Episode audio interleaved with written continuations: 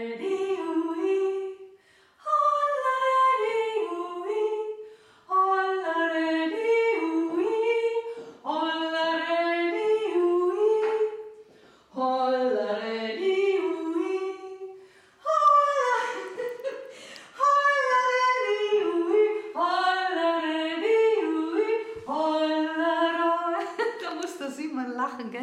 Ja, ich habe gehofft, dass du mitjodelst, aber du hast ja gleich gesagt... Das war mir na, zu hoch, als du angefangen hast... Ja, es ist so der Running Gag, äh, so es überhaupt einen Running Gag gibt in dieser äh, Reihe der Kettenreaktion. Ich muss immer erst ein bisschen singen und wer dann mitsingt, ist schön, aber das hat jetzt gerade... Ach, wer mitsingt, ist schön? Ja. Und die anderen sind nicht schön? das ist immer wieder ein Versuch. Also, guten Tag, guten Abend, guten Nachmittag. Ähm, wir sind wieder im Theater Hoch X und nehmen wieder eine Kettenreaktion auf. Wir sind ja wieder im Lockdown oder immer noch. Und, ähm, aber die Leute vom Hoch X waren so nett, dass ich wieder im Foyer sitzen kann. Der Andi ist hier heute an der Technik und die Antonia schaut zu und spitzt ihre Ohren. Und mein Gast heute, ich habe heute nur einen Gast, weil alles wahnsinnig kompliziert war und irgendwie hat sich dann rausgestellt, dass es auch stimmt dass heute nur ein Gast da ist. Und zwar ist es der Simon Speer. Der sagt dann gleich was über sich. Und es ist deswegen heute nur der Simon Speer, also nicht nur wegen der Schwierigkeit, einen zweiten Gesprächspartner zu finden, sondern wir beginnen ja jetzt sozusagen das Jahr 2021, das erste Kettenreaktion in 2021. Und die Idee damals, 2018, glaube ich, 17 war das, ähm, Generationen zusammenzubringen, also sprich einen alten Menschen und einen jungen, da war mein Protagonist oder mein Mitkünstler der Simon Speer und ein alter Schauspieler und Performancekünstler und Jurist, und zwar der Dietrich Kuhlbrot, der aber in Hamburg sitzt und nicht herkommen konnte. Und der Simon Speer war also der Vertreter der jungen Generation und da haben wir angefangen, wild in einer leerstehenden Wohnung zu improvisieren über das Hier und Jetzt und ein alter Mann und ein junger Mann in einer Wohnung. Was passiert? Äh, wie würde man sich einrichten? Wie würde man sein wollen? Naja, und da haben wir dann äh, auch merkwürdige Spielereien gefunden für Gespräche. Was sind Fragen? Was sind Antworten? Und das war sozusagen echt der Grundstein für dieses, was ist eigentlich Gespräch? Und darum geht es ja auch in der Kettenreaktion dass mich Positionierungen von der älteren und der jungen, äh, jüngeren ähm, Generation sehr interessieren. Also wie kommt man ins Gespräch? Was passiert im Austausch? Und so weiter und so fort.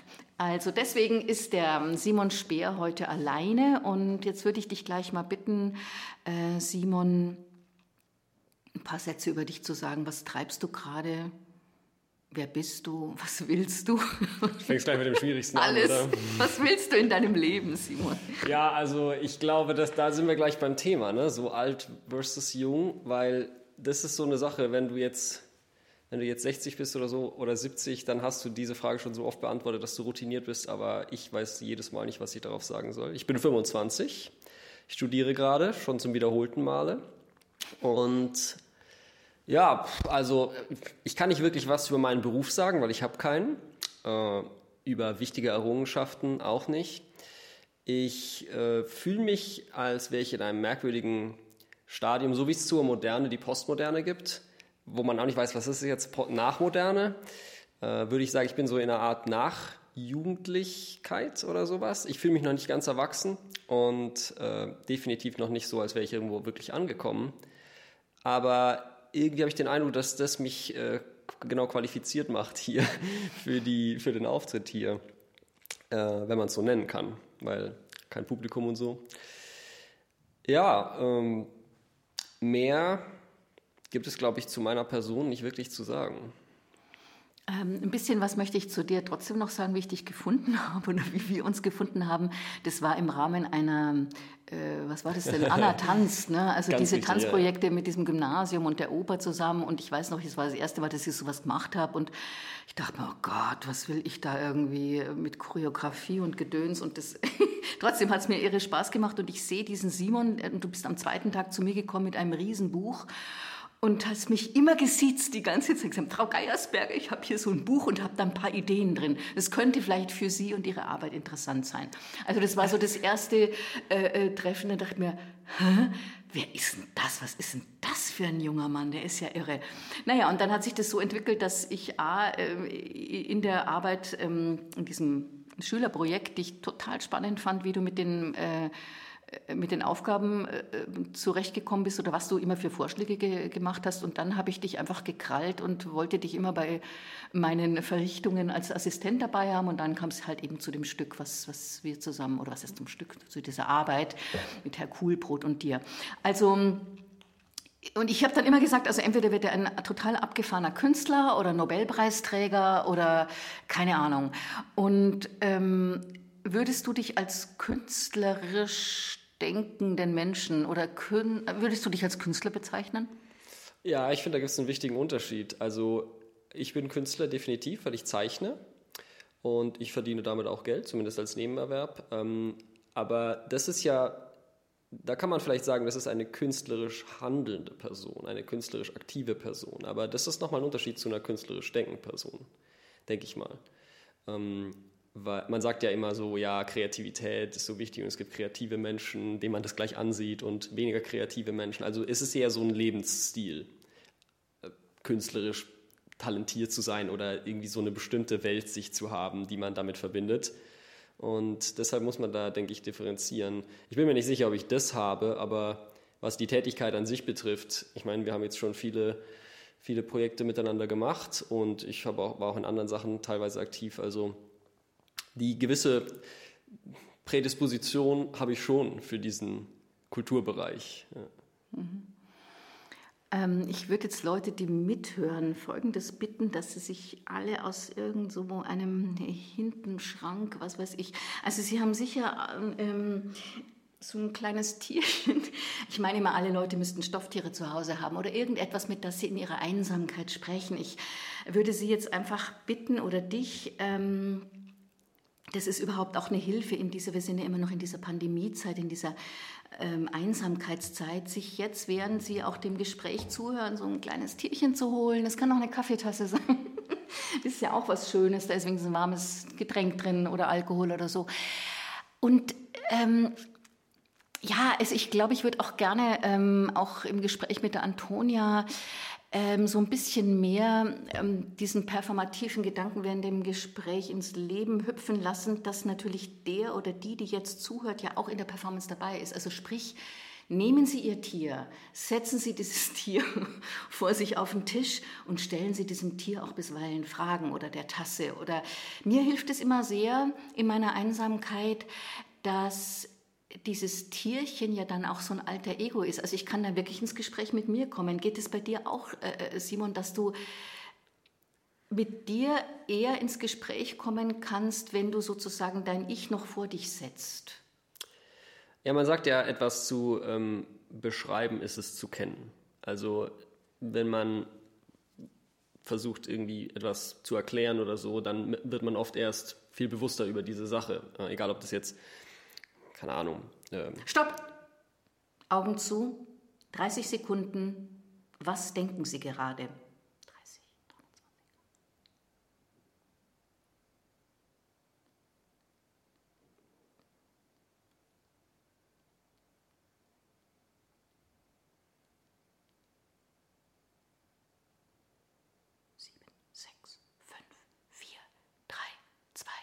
Eins, nehmen Sie ein Blatt Papier und einen Stift und was haben Sie in diesen knappen 30 Sekunden gerade gedacht? Und was hast du gerade gedacht, Simon? Ich war so überfordert mit dem Arbeitsauftrag, dass ich gar nicht dazugekommen bin. Und dann, als du angefangen hast, 7, 6, 5, 4, dann war ich schon. Oh. Ja, ja. Und in dieser Überforderung, was geht da durchs Kopf, durch den Kopf durch? Würdest du sagen, das ist eine Lehre? Und beschreib das mal. Es ist ja irgendwas äh, da gewesen. Was ist dann in so einem Hirn drin? Ja, manchmal habe ich den Eindruck, dass das Hirn sich irgendwie verselbstständigt. Also zum Beispiel, wenn man einfängt, äh, versucht einzuschlafen oder irgendwie, man, wenn man versucht, einen gewissen bestimmten, eine bestimmte geistige Haltung einzunehmen und das funktioniert aber nicht und dann merkt man, dass eben naja, das Gehirn auch irgendwie eine, eine eigenständige Maschine ist, dass die, die, Gedanken sich gegenseitig anstoßen und man das nicht wirklich kontrollieren kann. Man kann nicht bewusst nichts denken oder so. Und äh, in, so, in solchen Situationen wird mir das besonders klar. Also jetzt gerade eben war es wieder genauso, äh, dass man für einen Moment so ein bisschen die Kontrolle über seine eigene Gedankenwelt verloren hat und dann erst im Nachhinein denkt man sich, ja, okay, huh, gut. Ja. Mhm. Und wer, äh, wer kontrolliert dann die Gedanken? Was ist das? Ja, ich glaube, da ist die Hirnforschung noch nicht weit genug, um das zu sagen. Aber das, das Interessante an solchen Maschinen ist ja, dass sobald sie kompliziert genug sind, brauchen sie keinen mehr, der sie kontrolliert, sondern sie kontrollieren sich sozusagen selbst oder sie funktionieren, ohne dass man sie kontrollieren muss. Was gut und schlecht ist. Glaubst du an Gott? Nein. Nein. Was ist Gott? Ähm, ein allmächtiges Wesen. Was ist deine Lieblingsfarbe? Orange. Was ist dein Lieblingsgetränk? Fanta, weil sie orange ist. Hm, wie würdest du Liebe beschreiben oder definieren? Was ist Liebe? Etwas ähm, Unbeschreibliches. Da müsste ich jetzt sicher stundenlang grübeln, bevor ich irgendwie einen Satz oder zwei dazu sagen würde. Ich habe den Eindruck, dass ich weiß, wovon da gesprochen wird. Man sagt hier Liebe, der Sinn des Lebens. Aber wirklich gut ausdrücken kann man solche Sachen ja dann oft nicht, selbst wenn man den Eindruck hat, man kennt sie. Ähm, ich glaube, das kennst du schon. Ne? Die Liebe, die Liebe, die ist so wunderbar. Das ist von mir, das ist ein Haiku von mir, obwohl es keine Haiku-Regeln hat. Aber die Liebe, die Liebe, die ist so wunderbar. Liest man lieb rückwärts? Beil. Kommt Beil heraus. Ne? also, ähm, ich würde jetzt gerne von dir mal was gefragt werden. Ich nehme jetzt mein Tierchen und zwar durch deinen Wombat. Also der äh, Simon hat so einen kleinen Wombat mitgebracht, den habe ich ihm mal geschenkt bei unserer äh, Performance, die wir hatten. Und ich habe meine kleine Mutrobbe, die begleitet mich immer. Ähm, irgendwie, die ist gut für die Handtasche, die kann man so wirklich klein verwurschteln. Ich gehe jetzt mal zu einem anderen Mikrofon und versuche jetzt dann deine Fragen mh, mm, durch meine Mutrobbe ähm, deine Fragen zu beantworten oder auch nicht. Ich weiß nicht. Vertauschte Rollen, ha? Huh? Okay. Na, Ruth, wie geht's dir? Hm. Fühlst du dich im Vollbesitz deiner geistigen Fähigkeiten? Nee. nee nicht Sag mal, das Thema, von dem du die ganze Zeit sprichst, ist jung und alt, aber ab wann ist man denn in deinen Augen alt? Ja, das habe ich äh, befürchtet. Ähm, die Frage ist, ähm, ich, ich, ich weiß es tatsächlich nicht.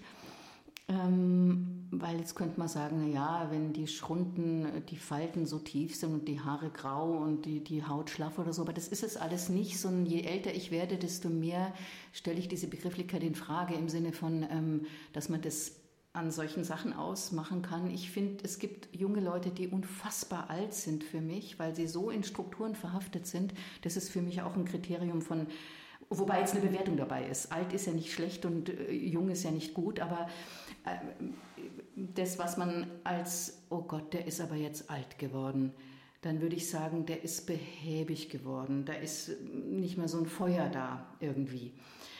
Positiv, boah, der ist aber alt. Ähm, kann man fast gar nicht sagen. Dann würde ich sagen, ist auch so eine, äh, so eine Gelassenheit, so eine Zufriedenheit, so ein ähm, nicht mehr so viel wollen. Also sowas ist da auch dabei. Aber wie gesagt, wenn man es jetzt so negativ, äh, ein bisschen ist das ja besetzt, dann würde ich sagen, ähm, alt ist behäbig, schwer gebremst und jung ist dieses ähm, inspirierende, leichte, ähm, neugierige Moment. Aber das ist auch, das ist Teufels Küche, in die ich mich jetzt da gerade treibe. Sagt die kleine Mutrobbe. Das ist interessant ja eigentlich, ne? weil ähm, man weiß ja, dass im historischen ähm, Verlauf es oft in, in Kulturen so war, dass Leute, die sehr alt sind, eben die Autoritätspersonen sind, sehr weise sind und so weiter. Also äh, da fällt es mir jetzt gerade auf, dass, wenn du das gerade so sagst, man, man kann eigentlich nicht sagen, oh, der ist jetzt aber alt, als Kompliment.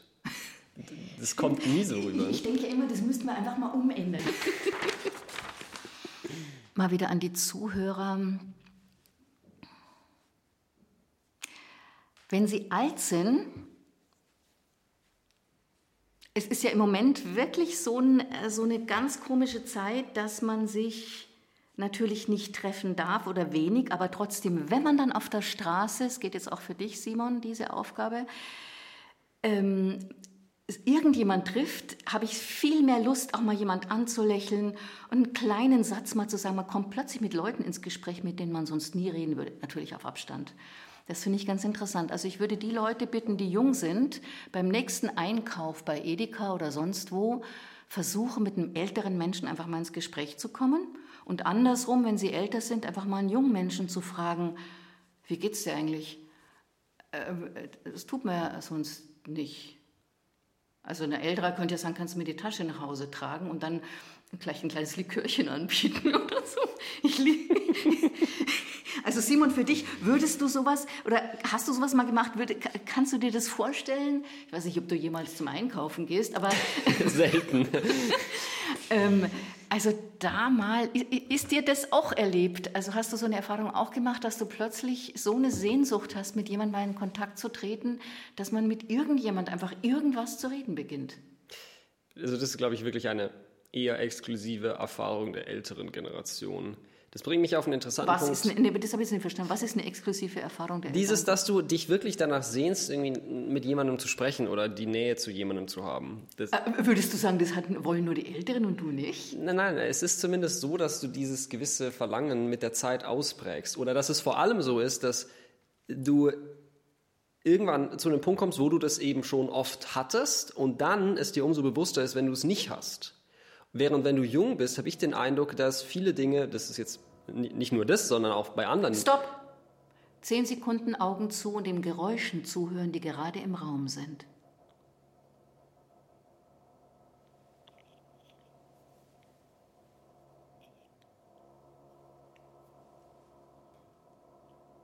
Bei uns bohrt nämlich jemand. Bitte den Gedanken weiter. Ähm, äh, dass, du, dass du gewisse Sachen erst äh, schätzen lernst, wenn du sie länger genossen hast. Also äh, junge Leute haben eben noch nicht die Routine in gewissen, in gewissen Luxuserfahrungen gesammelt. Und dazu gehört, glaube ich, Intimität und persönliche Nähe. Und deshalb denke ich, dass man als, als Person, die schon mehr Lebenszeit durchlebt hat, da anfälliger ist dagegen, wenn man das dann plötzlich nicht mehr hat. Oder zumindest, dass es einem bewusster ist, wie schön das wäre, wenn man es hätte. Deshalb auch die, die momentan laufende Pandemie finde ich sehr interessant, weil ich glaube, die wirkt auf die verschiedenen Generationen sehr unterschiedlich. Und ähm, für mich ist das natürlich komplett neu, komplett neue Situation, die es so noch nie gab.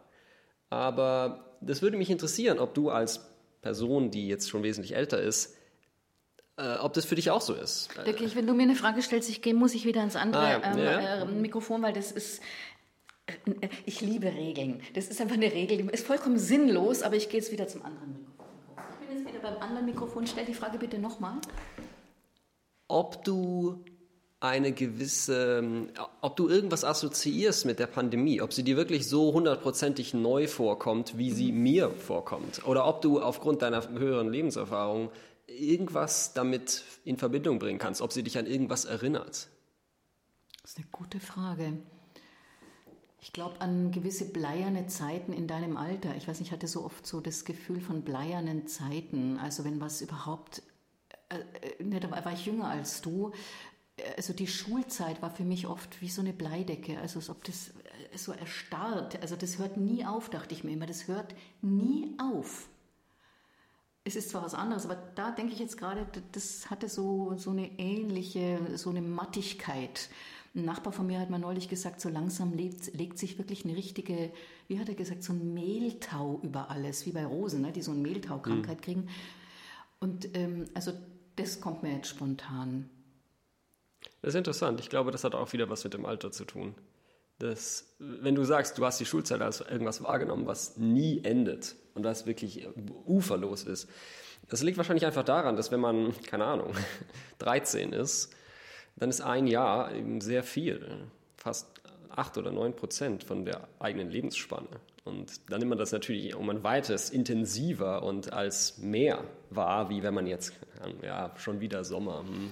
Ich erinnere mich jetzt gerade an eine Frage, die du mir geschrieben hast und die, die ich jetzt gerne, ähm, da würde ich jetzt gerne Antwort drauf geben. Also die Frage war doch die, ähm, wenn ich sie richtig im Kopf habe, äh, was ist es, ähm, no, äh, wann, genau, was äh, kann nur jemand empfinden, der schon, nee, wie, wie war die Frage? Soll ich sie dir vorlesen? Ja, bitte. Ich weiß nicht, ob du die meinst, aber die ist auch ja, nicht schlecht. Ich bin, ehrlich gesagt, ich bin ehrlich gesagt ganz stolz. Also mach ja. dich schon mal bereit, ja? ja?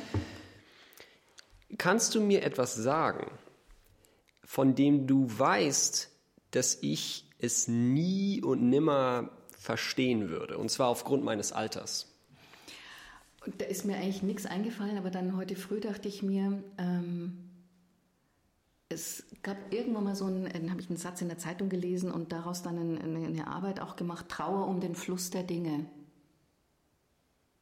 Also der Zustand Trauer um den Fluss der Dinge zu empfinden, das glaube ich, kann man erst ab einem gewissen Alter, weil man da erst, weil man ja schon gewissen, ähm, gewisse Zyklen erlebt hat, gewisse ähm, äh, ja, ich nehme da jetzt gern ähm, natürlich ähm, Liebe, Liebe auch, die kommt und geht oder eine Ausbildung, die man macht und dann ist sie vorbei und dann wird man traurig und die Mutter ist gestorben und lauter so Sachen. Ich glaube, ähm, auch der große Einschnitt, das, äh, natürlich kann das ein junger Mensch auch erleben, dass äh, ein lieber anderer Mensch gestorben ist, aber dieses erkannt haben oder gespürt haben, dass da etwas einfach weitergeht. Das spürt man natürlich mit 60 Jahren mehr als mit 20 oder 25. Das spürst du natürlich auch schon und gerade du, der du ja sehr äh, schon ein, ein, sehr besonderer Kopf für mich bist, aber trotzdem hast du noch nicht 60 Jahre gelebt und äh, das ist, ja, ich sag's nochmal, Trauer, um den Fluss der Dinge zu erleben dieser Fluss der Dinge, den du ansprichst, das ist, glaube ich, genau das, was ich vorher versucht habe auszudrücken. Diese ähm, mit dem Alter kommende gewisse, dieses Bewusstsein dafür, dass ähm, das, naja, Zeit eben vergeht. Ja? Wenn, wenn du jünger bist, dann hast du das noch nicht und du hast auch nicht den Erfahrungsschatz, dass du ähm, eben auf mögliche Alternativen, wie es auch hätte sein können oder wie es vielleicht mal war, äh, zurückblicken kannst und sie mit dem vergleichen kannst, wie sie jetzt sind. Ja? Als als Schulkind ist es dir nicht bewusst, wie hirnrissig und Stop. sinnlos. Ich gehe jetzt wieder zurück zu meinem Fragemikrofon. Nächste gemeinsame Aufgabe. In der nächsten Minute, wenn ich los sage, Sagen Sie einfach genau das, was gerade in Ihrem Kopf drin ist. Ob das jetzt das Bild ist, das vor Ihnen ist, das Sie beschreiben wollen. Und das bitte ich auch dich, ähm, Simon, und auch mich, dass wir jetzt im Moment, bis ich hier auf den Tisch klopfe, einfach vor uns hinreden, was gerade wieder du siehst, was vor dir ist oder was in deinem Kopf ist. Ja? Und los.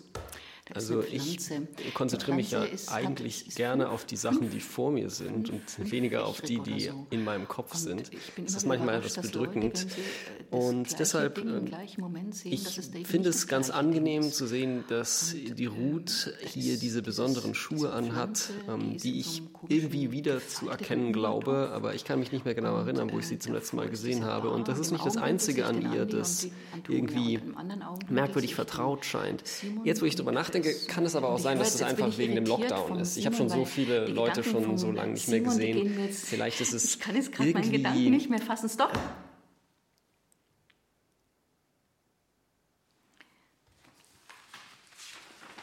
Was hast du vorhin gerade gesagt, bevor ich diese Aufgabe gestellt habe? Also alles fließt. Ich glaube, da kann ich mich nicht mehr dran erinnern. Wer bist du eigentlich, Simon? Das ist äh, die große Aufgabe, das rauszufinden. Für mich. Ist es eine definierte Aufgabe für dich? Hm. Das ist etwas, wo ich auch aktiv darauf hinarbeite. Ich habe den Eindruck, dass ich da schon eine gewisse Vorstellung davon entwickelt habe, was vielleicht die Antwort sein könnte. Aber den Beweis habe ich noch nicht, es sind nur Vermutungen. Und wenn, wenn es jetzt nicht so intim oder zu nah ist, was sind die Vermutungen jetzt? Auf diese Frage, wer du bist? Naja, ich bin ja jemand, der inzwischen, also naja, noch immer in dem Prozess ist, äh, irgendwie seinen Platz zu finden und äh, der sich da nicht wirklich leicht damit getan hat. Es gibt ja Leute, die einfach, sie kommen aus dem Abitur raus und gehen sofort irgendwie und haben ihr Ding. Aber äh, bei mir ist es ja genau das Gegenteil. Ich habe ja äh, fünf Jahre lang endlos äh, studiert und dann. Was hast du da studiert? Japanisch, Japanologie. Äh, das, ich glaube, da brauche ich nicht dazu sagen, das spricht schon Bände. Und dann habe ich wieder aufgehört, dann habe ich was anderes gemacht und dann habe ich wieder ein neues Studium angefangen und so weiter. Und äh, während es läuft, äh, passieren noch ganz viele andere zahllose Dinge. und was ist das jetzt nur so, da, wenn man dir zuhört, dass man auch weiß, wo du gerade rumdokterst, bevor du jetzt auf, diese, auf das Resümee vielleicht kommst? Was studierst du jetzt gerade? Jetzt bin ich in Informatik. Mhm. Äh, aber also ich kann jetzt nicht in ein oder zwei Sätzen den komplizierten und vielschichtigen Prozess beschreiben, der dazu geführt hat, dass ich dann eben mal dies oder mal jenes mache, weil es eben so kompliziert ist und sich über so lange Zeit äh, ergeben hat. Aber zumindest mache ich das jetzt gerade und ich finde es sehr interessant. Aber auch da, genauso wie bei den anderen Dingen, bin ich mir nicht ganz sicher, ob äh, meine, ob meine, ob mein Kurs dann nicht am Ende irgendwo noch mal in eine ganz andere Richtung gehen wird. Das ist das, was ich äh, meine, wenn ich sage, ich bin eigentlich, ich fühle mich noch jung, weil das ist Teil für mich von meiner Definition von alt oder zumindest von erwachsen, dass man in einem längeren Prozess eben dann irgendwann zu dem Punkt gekommen ist, dass man die Sachen, die man macht, auch irgendwie machen will oder dass man sich da zumindest in seinem Element fühlt und die Dinge gefunden hat, die man, mit denen man seinen Tag füllen will. Und äh, sobald man das gemacht hat, ist man irgendwie angekommen. Irgendwo. Hm, das ist aber auch ein Druckschluss. Ich kann es dir sagen, also Leute in meinem Alter oder ähm, ich habe neulich so eine Sendung im BR gesprochen über die ja, viel zitierte Midlife Crisis. Ich will jetzt nicht in so Zeug da gehen, aber es ist wirklich der Wahnsinn, wie so eine Phase, die du jetzt gerade hast, wiederkommt oder wiederkommen kann auch, dass du hast also deine Familie gehabt, du hast deinen Beruf, einen gewissen Erfolg oder auch nicht und dann wollen sie plötzlich die Welt umsegeln. Also es gibt so Männer, die wollen dann die Welt umsegeln. Ich habe es nie begriffen, aber es gibt es.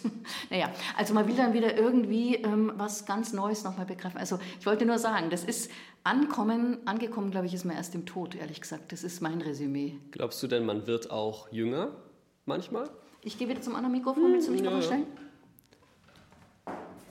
Also die Frage war, glaubst du, du wirst auch jünger? Weil du es jetzt gerade so sagst, ja. man, man, ist schon ganz, man, man ist schon ganz im, im, Erwachsenen, im Altsein drin und plötzlich hat man wieder so, eine, so, ein, mhm. so einen Anfall. Also, ja, ich glaube, ich habe, ähm, ja, ich, also wenn es gut läuft, würde ich sagen, äh, dann wird man wieder fast, also jetzt nicht zu diesem, ach, ich bin dann wieder ein Kind und lala, ich schreie, weil eine Blume kommt und dieses ein bisschen äh, übertriebene Gedöns. Aber ich hatte neulich ein interessantes Gespräch mit einem, das ist mein Schwager, der ist Professor der Juristerei, ist nochmal so ein paar Jahre älter als ich, also Ende 60. Und der hatte gerade eine, äh, einen Herzinfarkt irgendwann mal gehabt, wie es dann halt so ist. So Männer kriegen dann Herzinfarkte, die Frauen äh, kriegen äh, kaputte Hüften und dann geht man in Reha und dann denkt man übers Leben nach.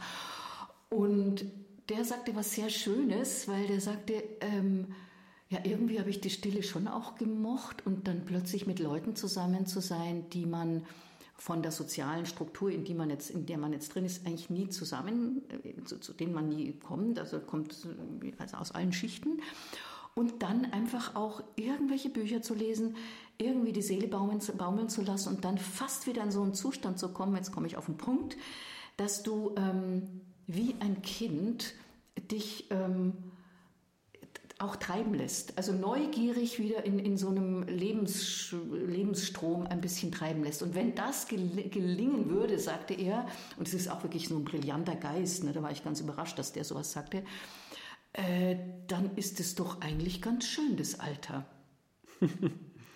das fand ich irgendwie, also da kommt, kommt man jetzt wirklich auf das zurück, dieses Suchen wieder nach diesem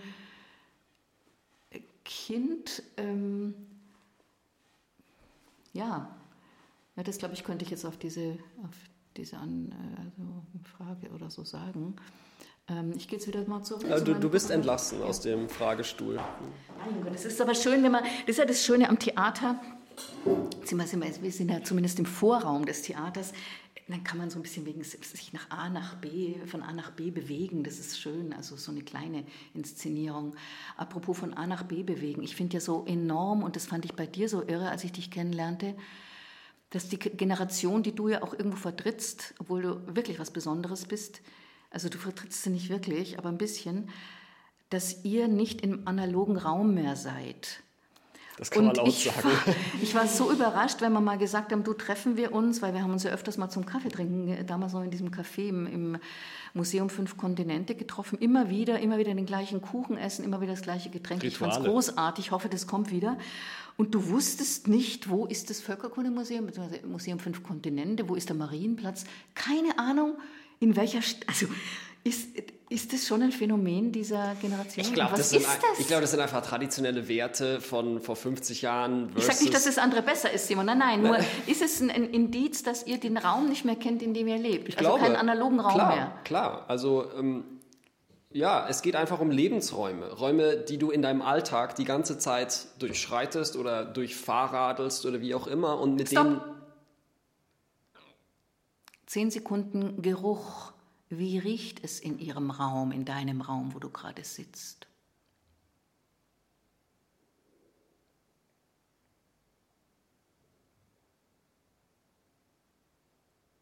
Okay, danke. Weiter dein Gedanke? Du bist einfach in gewissen Lebensräumen, egal ob die jetzt analog oder digital sind, einfach Dinge, Orte, Plattformen, mit denen du dich befasst oder auf denen du äh, bist und an die du dich mit der Zeit gewöhnst. Und ob das jetzt der Marienplatz ist oder die Innenstadt von irgendeiner Stadt, oder gewisse digitale Räume, mit denen bist du dann eben vertraut und mit den anderen nicht. Ja, ganz normaler, ganz normaler Effekt, aber sicher einer, den, den man jetzt irgendwie wahrscheinlich überraschend findet, wenn einem das das erste Mal klar wird. Weil das wieder so eine Sache ist. Man, man nimmt es halt einfach so hin, dass es eben klar ist, du kennst dich in der Stadt aus, in der du wohnst. Oder du, du weißt vielleicht, was die großen Flüsse sind in dem Land, in dem du lebst, wie auch immer. Äh, und dann, wenn es rauskommt, dass es Leute gibt, die das ganz anders sehen, dann wird einem das erst klar. Ähm, würdest du sagen, dass du jetzt mehr, also ich weiß nicht, wann das war, als ich dich das gefragt habe, vielleicht vor zehn Jahren auch schon fast, oder? Kann das sein? Nee, äh, vor sieben Jahren, sagen wir es mal so. Würdest du jetzt, du lebst, glaube ich, noch bei deiner äh, zu Hause, bei den, ja. Äh, also bei deiner Mutter, oder? Ja. Genau. Ähm, Hast du mehr Interesse am Analogen jetzt mit dem schon ein bisschen älter werden jetzt bekommen? Also mit diesem Innenraum zu gehen, sich mit einem Freund im Café zu treffen, geht ja jetzt gerade nicht, aber äh, an die Isar zu gehen oder so. Ähm. Also als du gesagt hast, mehr, mehr Interesse am Analogen, hätte ich gesagt ja, aber als du die Beispiele geliefert hast, dachte ich mir dann, nee, doch nicht. also das ist für mich ein Indiz, dass da schon sehr unterschiedliche Vorstellungen davon existieren, was denn analog ist. Was ist ein analog bei, für dich? Ich glaube, dass die, die Grenze zwischen analog und digital inzwischen so fließend ist. Also wenn, wenn du in einem Zoom-Call sitzt, allein in deinem Zimmer und du hast äh, den Kopfhörer auf und vor dir auf dem Bildschirm die ganzen Leute, dann ist die Grenze zu dem, ob du tatsächlich mit diesen Leuten in einem Meeting bist oder bei dir allein im Zimmer, die ist fließend. Und das ist eine Sache deiner eigenen Wahrnehmung, ob du das jetzt als analog oder digital aufnimmst. Und im Endeffekt ist jede Tätigkeit analog, weil du ein analoges Wesen bist und weil du mit anderen Wesen, die auch analog sind, mhm. kommunizierst. Egal, ob jetzt der Kanal digital ist oder mit Brieftauben auf Papier hin und her oder wie auch immer. Brieftauben ist übertreibt man nicht. Aber ich finde, entschuldige, so ein bisschen analoge, äh, äh digitale Erfahrung habe sogar auch ich, weil ich auch so ein Seminar jetzt gerade gebe.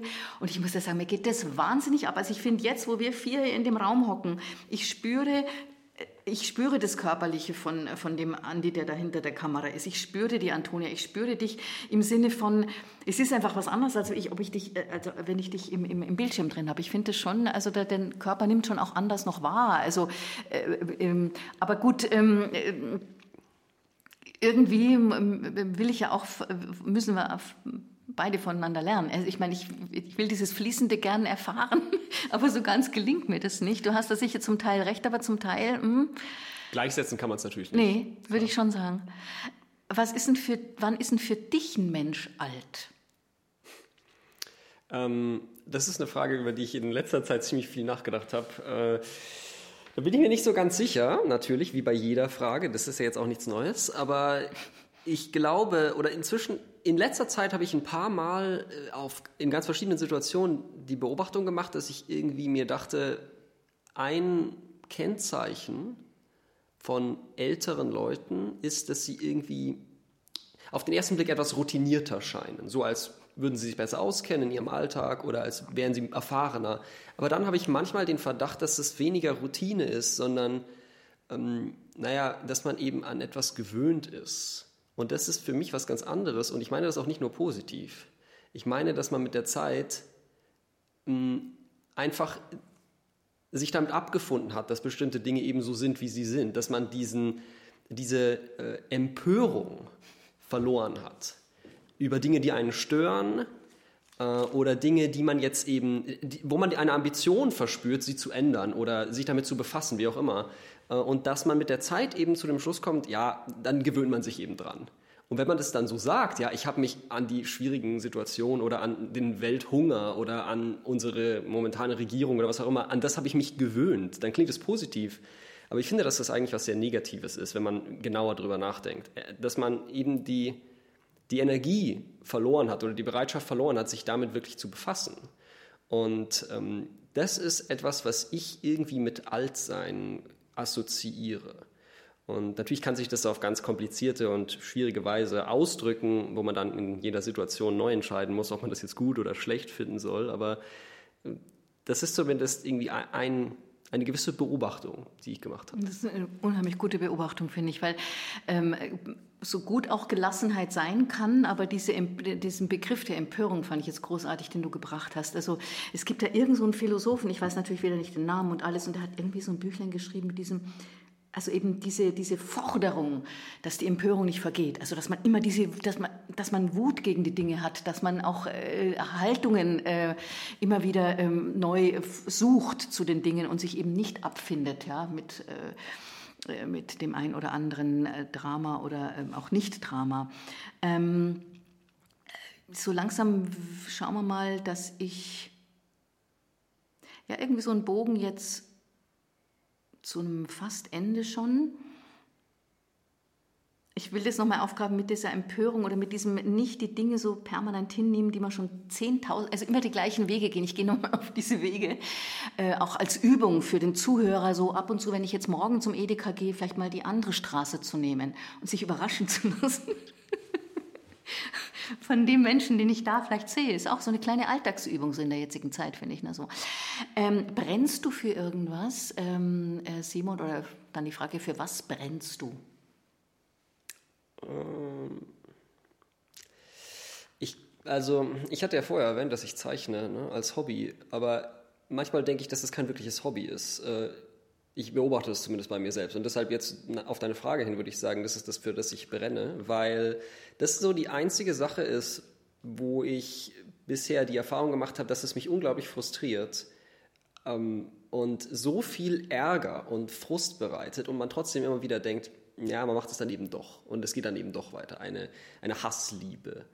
Und äh, das kenne ich von nichts anderem. Ich glaube sicher, dass es da noch andere Dinge gibt, auf die ich so reagieren würde, aber ähm, dieses Phänomen, also das wäre für mich das charakteristische Merkmal, dass man unglaublichen Frust von irgendwas zieht und trotz, es trotzdem machen will. Mhm. Weil die Bereitschaft oder die, das Verlangen danach so groß ist, dass es eben selbst durch diesen ganzen Ballast nicht erstickt wird. Mhm. Gute Beschreibung.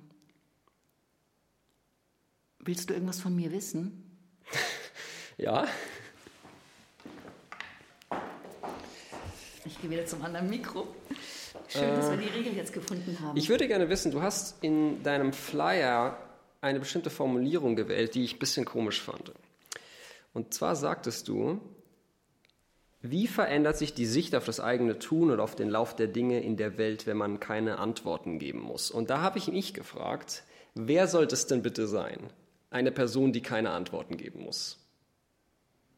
Wer das sein soll, weiß ich nicht. Aber ich denke, dass die Menschen immer meinen, sie müssen eine Antwort haben und was sagen auf Fragen, also eine, äh, eine Antwort äh, sagen auf Fragen und eben nicht eine Frage zurück, was ich viel spannender finde, was wir auch da in, damals bei dieser Performance sehr viel gemacht haben. Ich glaube, dass, dass es viel, wahnsinnig viel Besserwisser gibt und wahnsinnig viel ähm, ja, das ist jetzt so und so und das finde ich, wenn man sich da so ein bisschen entlastet oder ent, ähm, entrümpelt, dass man eben nicht wissen muss, warum jetzt so, so sowas so ist oder anders ist, sondern man sieht es ja jetzt auch gerade in dieser, in dieser Situation, in der wir sind, also dieses, diese unglaubliche Muffig und Grantigkeit von, von so vielen Menschen, die immer meinen, jetzt müsste irgendjemand, eine, man kann im Moment keine Antworten geben, weil keine Lösungen da sind. Also das ist jetzt mal wieder dieses Pandemie-Thema, was ich ja hier rauslassen möchte. Aber da sieht man das sehr deutlich, dass man immer irgendwie, äh, da ist jetzt eine Frage und die muss beantwortet werden. Nein, muss sie nicht. Also ich denke, und das ist auch so eine Sache mit dem Älterwerden, also was, wo ich mir richtig Entlastung schaffe, dass ich mir denke, ja, je älter ich werde, desto mehr Fragen habe ich tatsächlich an die Welt oder an mich oder an dieses, was ist der Sinn des Lebens, aber es war mal, das ist mal so eine Formulierung, die, die fast unerträglich ist ich habe das Gefühl, je älter ich werde, desto weniger kann ich Fragen beantworten, desto rätselhafter ist mir das alles. Sehr interessant, ne? weil man würde erwarten, ja. dass es umgekehrt ja. ist. Aber es ist wirklich so, das haben glaube ich auch schon, aber ich, ich muss wirklich sagen, das ist echt mein Erleben und es ist auch irgendwo eine Entlastung, weil ich mir denke, also da kommt auch wieder meine Lust oder meine, ähm, meine Liebe zum Humorvollen, dass man einfach irgendwann mal sagt, Mai, schmunzel mal lieber mal ein bisschen über diesen Wahnsinn jetzt wieder, aber ich muss es nicht beantworten. Ich kann es nicht beantworten. Also das ist, glaube ich, das, was da so ein bisschen drin blitzt in dieser Formulierung. Ja, es ist, diese Haltung ist nichts, was man besonders nahegelegt bekommt als Kind. Und ich glaube, deshalb ist es etwas, was man, oder was viele Leute dann im Rahmen des, des Älterwerdens langsam für sich selber entdecken müssen. So zu mir, ich meine, ich kann ja darüber nichts sagen, aber so kommt mir das vor von, von der Beschreibung her. Mhm. Ähm, sehr schön. Also ich glaube, so können wir langsam zu einem gewissen Ende kommen. Ich wollte jetzt noch eine Frage an, nee, einfach nur eine Übung, nee, nicht auch eine Übung, das ist alles falsch, was ich sage. Also an die, die zuhören und auch an dich und an mich. Ähm, ich habe gerade so ein Online-Seminar mit, mit jungen Theaterwissenschaftlern aus Berlin und dann bearbeite ich auch das Thema mit dem, äh, also ich und mein Großvater, was, äh, wie, ist da die Beziehung, was will ich von dem oder so. Und ähm, da arbeiten wir wirklich dran, dass man zu der Fähigkeit kommt, wenn ich eine Frage habe oder wenn ich mit dem ins Gespräch komme, es wirklich zu machen. Und da kam jetzt beim letzten Mal so sehr raus, dass die alle so neugierig waren, rauszukriegen oder zu fragen an Opa und Oma oder irgendein altes Paar oder so, wie habt ihr euch eigentlich kennengelernt? Was ist für euch eigentlich Liebe? Äh, und andersherum frage ich sie auch, was wollt ihr eigentlich gefragt werden? Von einem älteren Menschen. Also, weil ich glaube, es gibt da diese Mühsal, dann wird man wieder, also du sicher auch von irgendeinem Onkel so, ja, was, ja Simon, wie geht's mit dem Studium? Hast du jetzt schon eine gute Note und was willst du dann machen und hast du dann auch ein gutes Einkommen und so weiter? Ebenso nicht.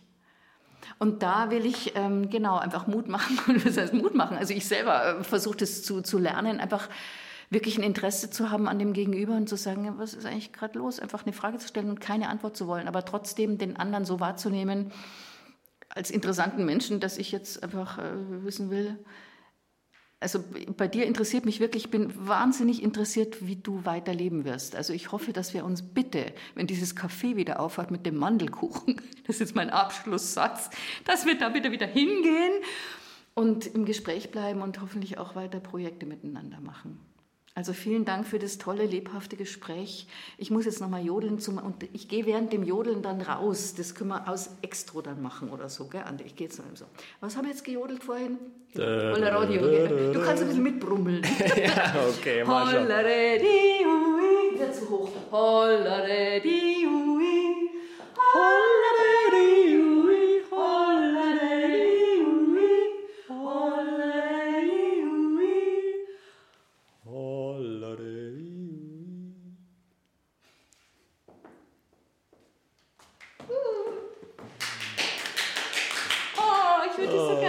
Ich auch. ich würde gerne mein Virus übergeben. Schön. Schön, Spaß hat es mir gemacht. Ja, wir auch total.